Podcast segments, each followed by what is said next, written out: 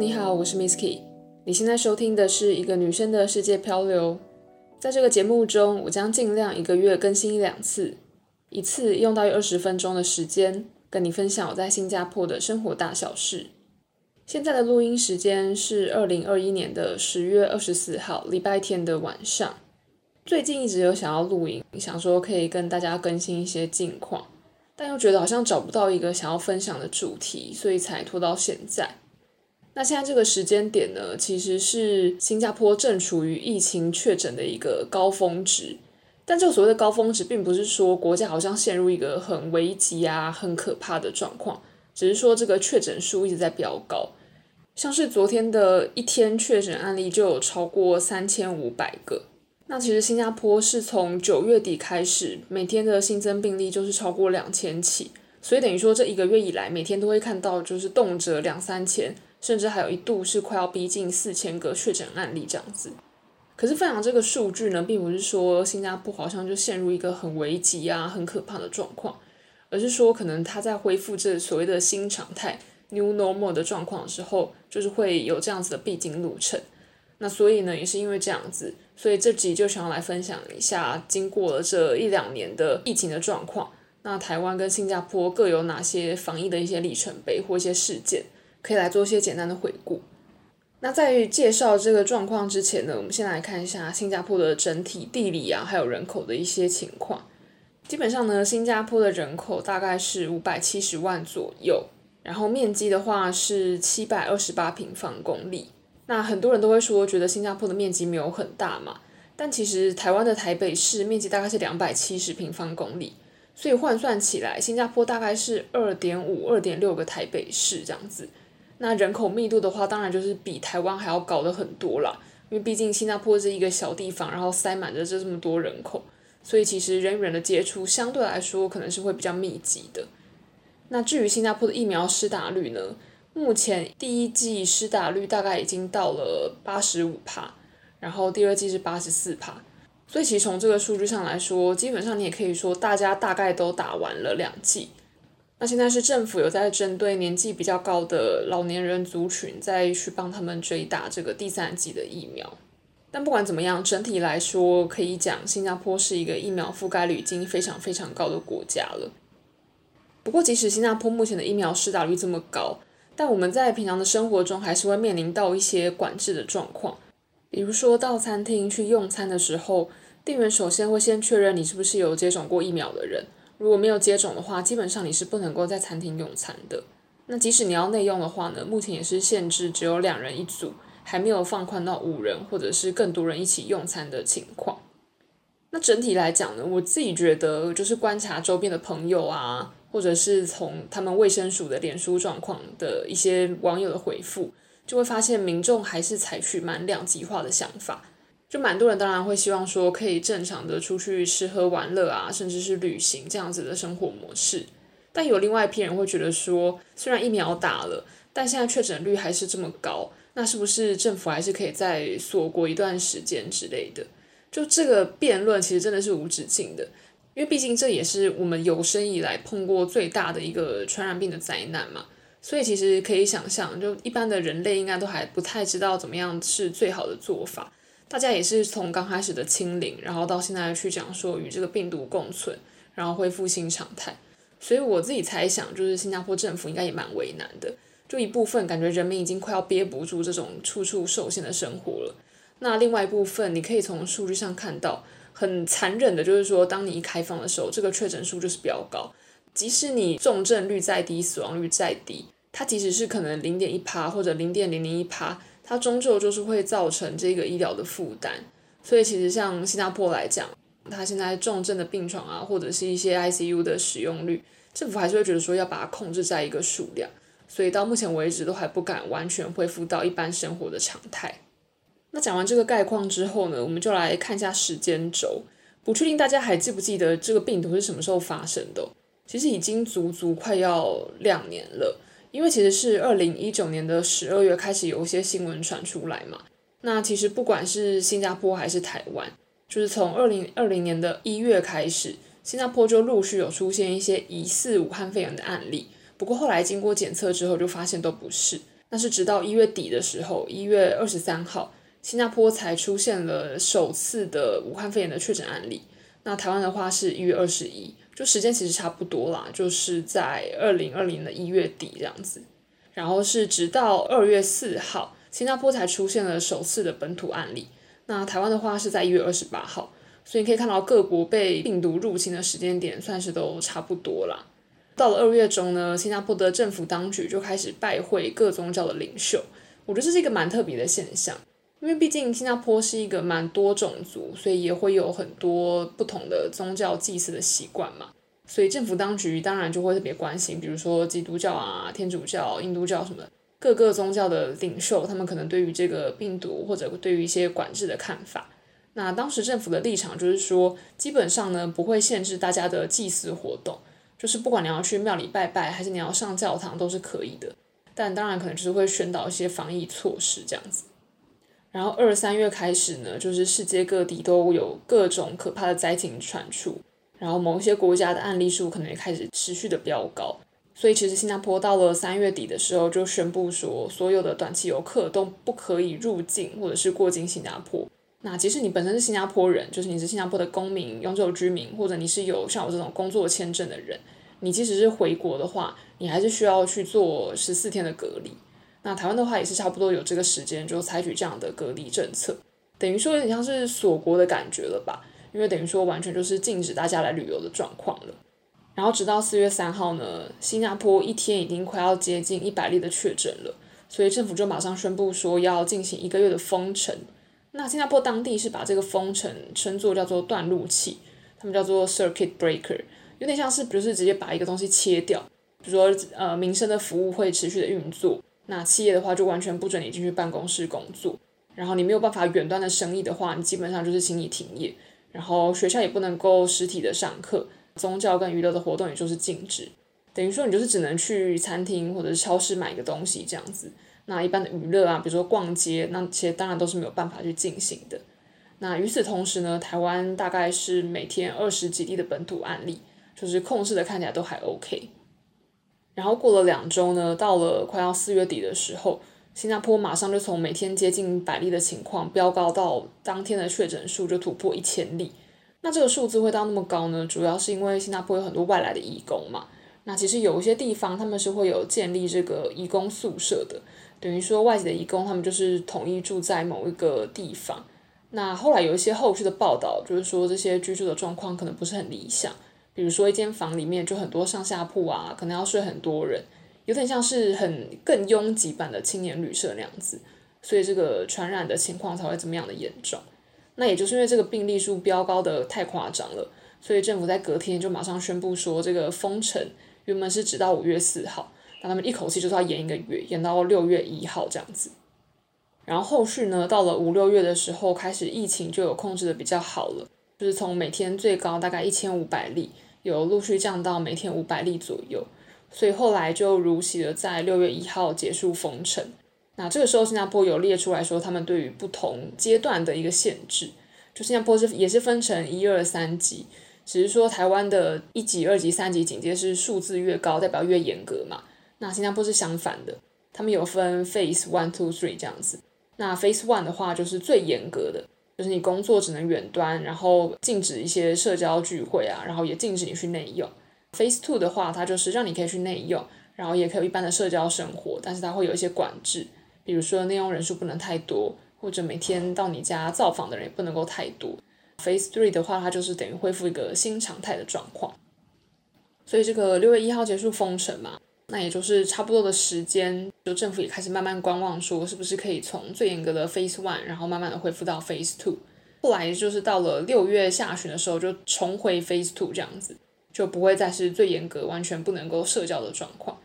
然后后来也控制的还不错，就是在六月的时候，就从每天五百多例，然后陆续再降到每天确诊都只剩一百多例的情况了。但没有想到呢，到了七月中的时候。就移工宿舍后来还是有爆发一些感染，所以每天的确诊数又开始陆续的上升，就从每天一百多例上升到三百多例，然后再到五百多例。那后来政府就有先出来赶快宣布一下，他就说呢，是因为政府就是主动的去清理，然后去为这些移工去做筛检，等于说他们就是把全部移工宿舍的人抓出来，然后去强制他们去筛检有没有感染这个病毒。所以政府那时候就有预告说，既然有这样子的措施，所以到了七月下旬、八月初的时候，本土的案例一定会增加的比较多。但也请大家不要慌张，这样子。果不其然呢，到了八月五号的时候，当天的确诊案例就马上突破了九百例。可是当然呢，就像政府说的一样，他们八月开始有去清理那些移工宿舍之后，就是做一个完整的消毒，然后筛检、隔离等等各种措施都做完之后呢，后来案例就开始持续的稳定下降，然后到了八九十月都是每天维持一百例以下。那甚至到了九月底的时候，疫情更稳定了，就开始开放说大家可以陆续的回办公室。然后案例也是每天可能就是两位数，就是几十个人感染而已。那到了十月份的时候，甚至当日的确诊就只剩下个位数。那到了十一月中的时候，政府就有宣布说，其实他们在十月初就有任命一个负责研究然后疫苗采购的一个专家委员会。那这个委员会的责任基本上就是去审核说应该要买哪些疫苗，然后要要买多少，然后应该要怎么样去采买啊，怎么样的合作之类的。再来时间点到了十二月中，政府就宣布说可以从这个 Phase Two 进步到 Phase Three 了，那就让大家把这个社交聚会可以从五人提升到八人，然后同时间他们也宣布了一些采购疫苗的细项，然后后来呢，政府就有说他们已经陆续的跟莫德纳还有这个辉瑞疫苗去签购合约，所以基本上呢，第一批的辉瑞疫苗在十二月底就会抵达新加坡。政府也承诺说，只要这个运输没有因为疫情的关系而中断的话，那基本上政府是已经准备好那个量了。这个量呢，是可以帮所有的新加坡公民、还有永久居民以及在新加坡的长期居民都做好准备，就是可以帮大家去免费施打的。所以基本上呢，我相信在去年的年底，应该蛮多新加坡人，其实包括台湾人也是，可能就是会对于这一切觉得还蛮乐观的。因为毕竟各国已经开始研发了一些疫苗，然后也开始采购，然后要准备施打了嘛。那当地不管是新加坡还是台湾，两地的确诊数其实都还蛮低的，所以当然就是会有信心说好像可以一切步入正常了。但没有想到呢，到了十二月二十二号这天，就是台湾连续两百五十三天的零本土确诊破功。因为那个时候的新闻就是有说，一个纽西兰的机师，他就意外的把这个病毒传染给一个电子公司的员工，所以我想那时候长达八九个月的零确诊就这样中断了，大家应该会觉得蛮心灰意冷的。再来时间就到了年底，刚刚讲的那个新加坡的专家委员会，他们就递交了一个建议书，就是会去跟政府讲说，诶，我们建议你可以开始去怎么样的施打啊，然后应该施打哪种疫苗这样子。那与此同时呢，果然就是辉瑞疫苗的第一批，就是在十二月底抵达新加坡了。然后新加坡在赶在年底，就是十二月三十号就赶快开始施打。到了二零二一年，就是我们终于进入今年的时间轴了。今年的一月呢，因为新加坡从去年的年底就开始回归到这个所谓的新常态 Phase Three 的这个阶段，然后每天开始也都有出现一些加零的好消息。可是呢，到了一月下旬的时候，就每天开始增加到有四五例。这个数字看起来当然是还好，可是因为当局有发现说这几个案例之间找不到一些联系，他们就蛮担心说可能会形成新的社区感染，然后又变成有大幅的增加，所以他们开始就有在限缩一些大型的娱乐活动或者是一些娱乐场所的营运。那到三月底的时候，政府也有说这个疫苗施打的状况进度还蛮好的，所以陆续就有开始放宽一些社交的聚会啊，然后也有让一些人可以去公司里面办公。那所谓的疫苗施打进度良好呢，是指说在这个三个月的时间，新加坡的第一季覆盖率就来到了大概十四趴，第二季是五点五趴左右。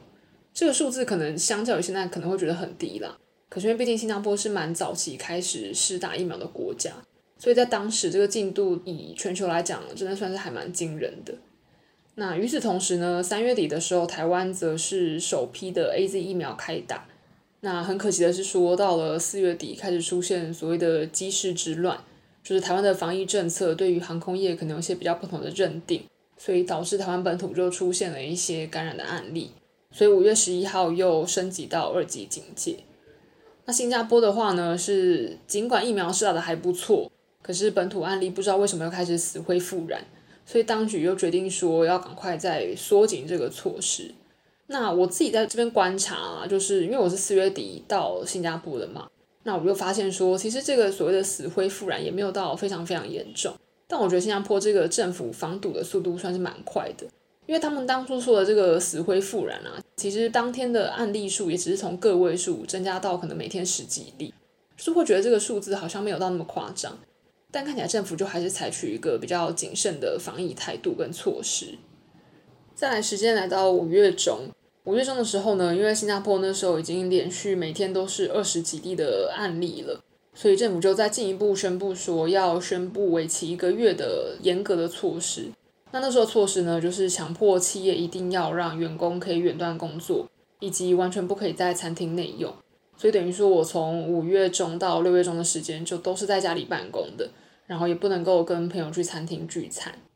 然后在这个同时，也因为台湾有升级到二级警戒，加上那个万华茶室的感染状况嘛，所以新加坡也在这个同时呢，就宣布说对台湾会采取更严格的入境措施。原本呢，像我四月底来新加坡的时候，是做完这个检测，那基本上你只要等到这个检测结果之后，你就不用去隔离了。可是因为台湾后来疫情变严重了嘛，所以它恢复的措施就变得比较严格。就改成说要十四加七这样子的检疫措施，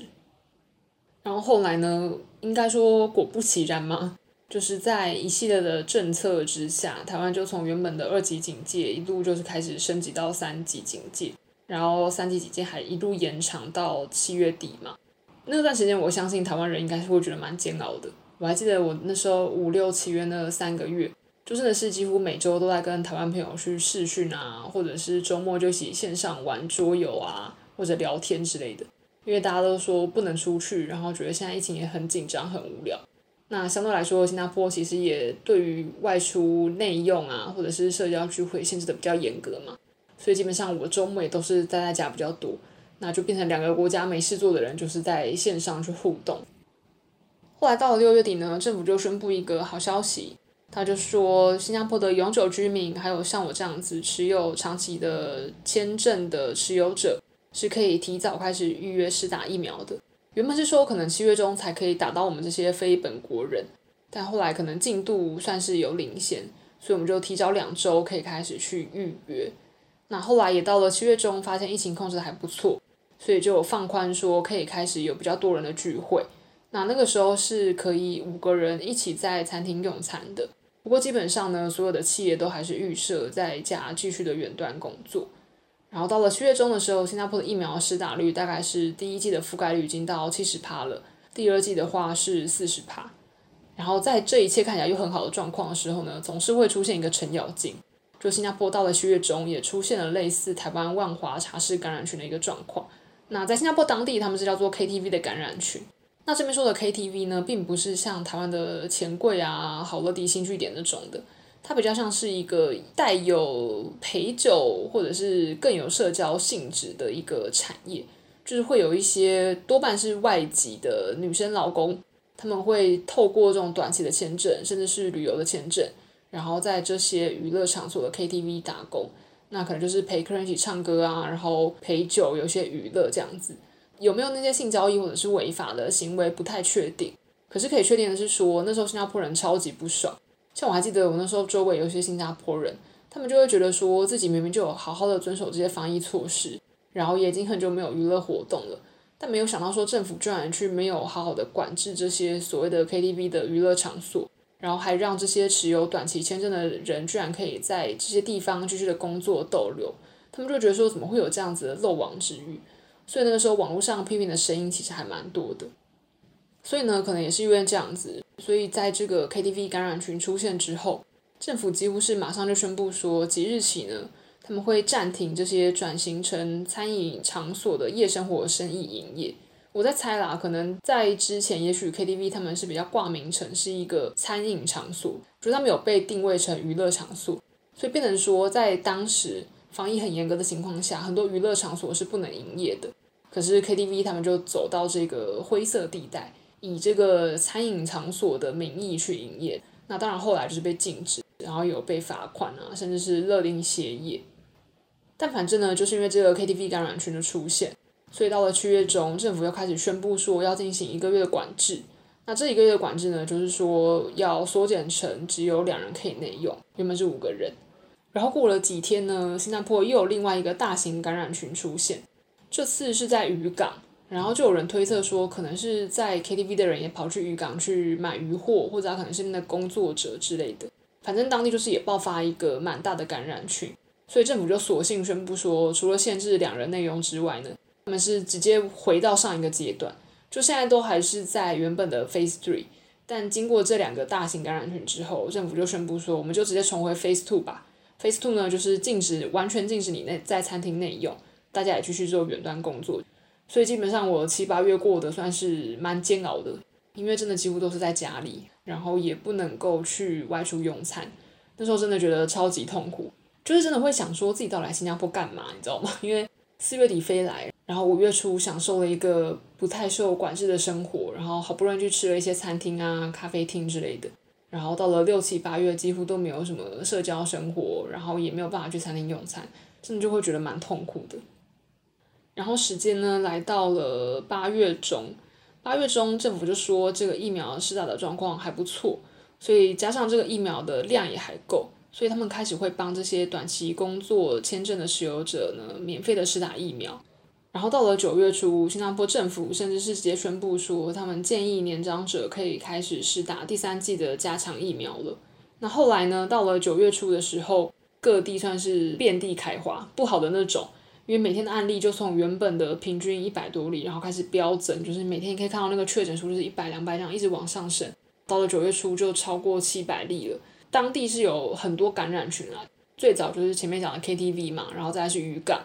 然后接着呢，开始就比如说巴士的转运站啊，或者像是当地的中国城，还有一些养老机构什么的，就是各种感染群都开始陆续出现了。然后到了九月中的时候呢，每天的确诊是直接飙破超过一千例的，到了九月底甚至直接超过两千例。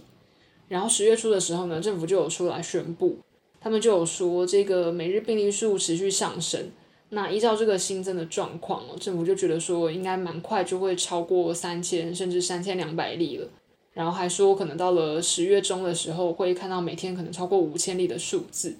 但政府有抛出一个算是强心针啦，就是安慰大家说，可是基本上呢，这些确诊者他们绝大多数都是没有症状，或者是症状比较轻的，所以基本上你是可以居家康复的。意思就是说呢，如果你真的很不幸的得到了这一个武汉肺炎。可是，如果你不是所谓的年长者，然后你也没有很严重的症状的话，基本上呢，政府就是希望你在家里自己去做康复就好了，自己在家好好照顾自己这样的意思啦。那从数字上来说，确实也是，就是以呃十月二十四号政府宣布的数字来讲，过去二十八天有将近九十九趴的感染者，他们是完全没有症状的，或者是只有很轻微的症状，也就是说，在所有的确诊者里面。只有不到一趴的人需要去接受一些治疗，比如说在普通病房去输氧，那或者有一些比较更严重的，就大概是千分之一的人，他们是需要在加护病房去观察的。那当然也是有极少数的人会死亡或者是病危这样子，可是基本上算是少数。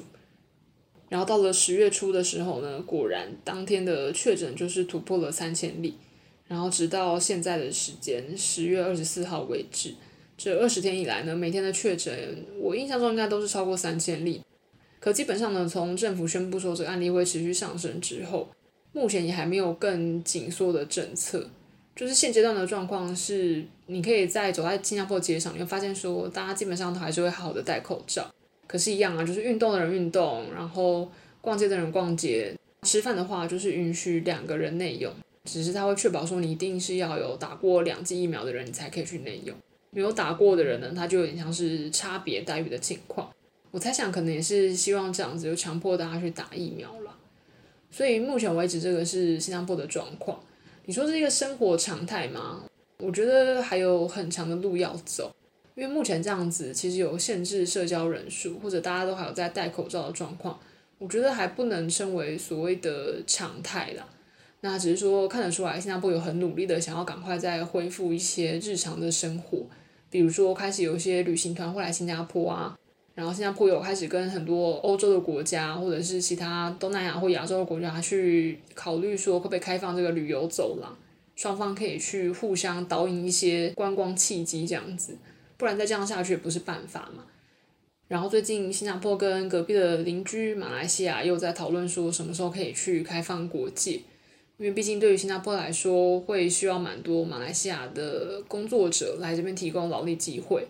对于马来西亚来说，他们也需要在新加坡的人可以过去，比如说刺激观光啊。或者是在新加坡工作的马来西亚的人，可以再把这些他们赚到的钱带回去消费。如果两边都还持续这样锁国的话，会变成说经济上没有办法互通，彼此的影响其实也蛮大的。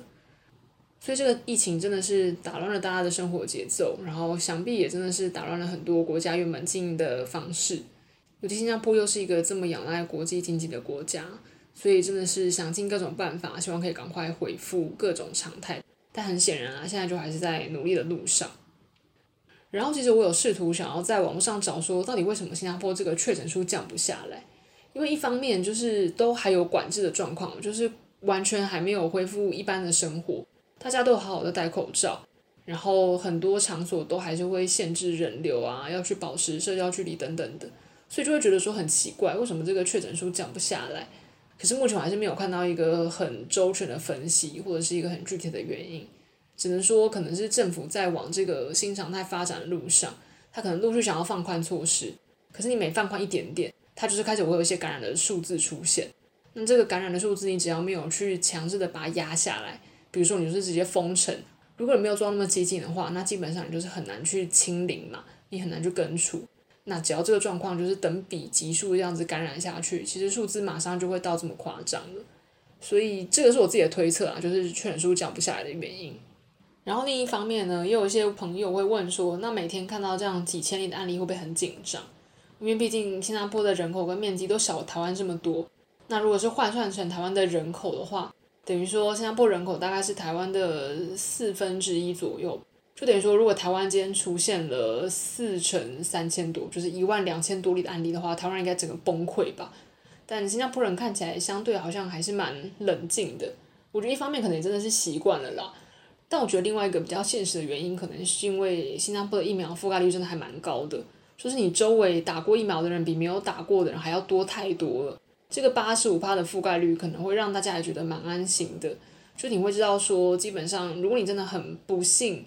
你打了疫苗还是确诊了，可是里面确诊里面有九十九趴的人是都会没事的，他就开始真的是逐渐像一个感冒或者是流感般的存在，所以大家感觉对于这件事情没有那么的紧张或者是慌张了，然后可以看得出来，蛮多周围的不管是新加坡的朋友啊，还是来这边工作生活很久的台湾朋友，大家都说快要受不了了，很想要赶快出国去放松，或者是希望可以赶快到处走走看看之类的。那接下来会怎么样也还不知道，可是我真的很期待说年底或者是明年年初，台湾的国界可以赶快开放，就是让我这样的台湾游子可以回台湾，不用再去隔离，或者可能时间不要那么长啦，因为现在是十四天，然后一定要在旅馆隔离嘛。那希望说可能可以缩短，比如说七天的在家检疫。反正呢，当然就还是希望每个国家都可以赶快恢复不同的常态，然后我们这种爱旅行的人也可以赶快再恢复国际啪啪走的这个状况。所以希望下次录音的时候，一切状况好转了，然后就可以再跟大家分享更多的旅行脚步、一些记录这样子。那今天的这集呢，主要就是想要跟大家分享一下新加坡跟台湾的一些疫情的大事记，还有一些时间轴。这些资料呢，在新加坡的卫生署的网站，或者是在台湾的媒体报道者都可以找到相对应的资料。所以如果有兴趣的话，可以上这两个网站去看一看进一步的新闻事件。那今天的节目就先到这边喽，拜拜。